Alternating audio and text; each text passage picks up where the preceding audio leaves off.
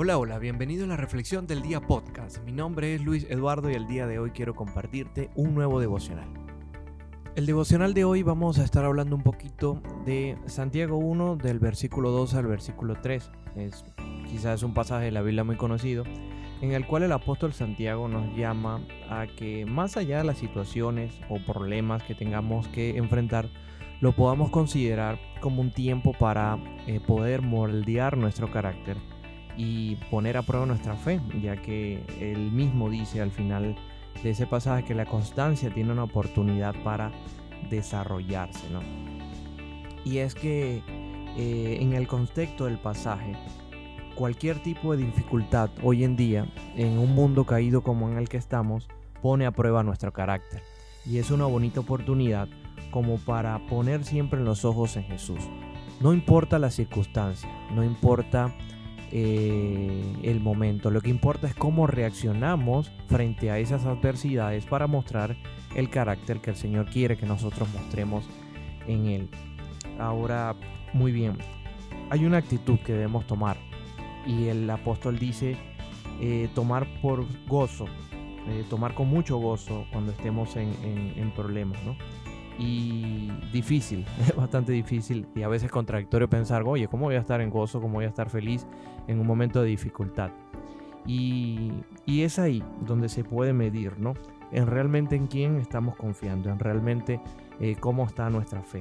Si las circunstancias que podamos vivir en el día a día nos estremecen o nos llevan a pensar de, de tener la confianza para esperar que el Señor quiere lo mejor para nosotros. Y una pregunta que te hago. ¿Por qué tú crees que la prueba nos ofrece una oportunidad para poder desarrollarnos, para poder eh, crecer? Listo, porque las adversidades representan un obstáculo en nuestro camino. Cuando tú vas de un punto A y un punto B y tienes muchos obstáculos en el medio, es posible que te retrases para llegar a ese punto B donde quieres. Pero ¿qué hace la diferencia? ¿Qué marca la diferencia para tú llegar de ese punto A a un punto B? No somos nosotros en este caso. En este caso es la confianza que tenemos en el Señor para que en su voluntad aprendamos a esquivar esos dardos que, que, nos ponen en el camino para no dejar de mirarlos a Él.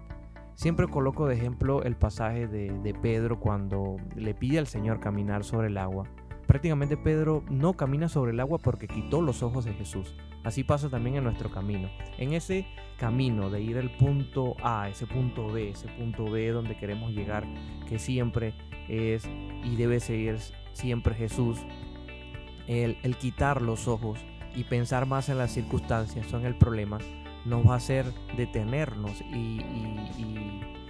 y aflojar un poco en el camino, que no es lo que queremos nosotros, ¿no? Recuerda que el Espíritu Santo se mueve con mayor libertad en nuestros corazones cuando mostramos actitudes que honran al Señor. Y en las pruebas es donde tenemos esa oportunidad invaluable de poder mostrar cómo está nuestro corazón para honrar al Señor. Por eso la prueba debe ser el momento en el que afianzamos, en el que ponemos en práctica este, esa costumbre de, de darle honor y gloria siempre al Señor.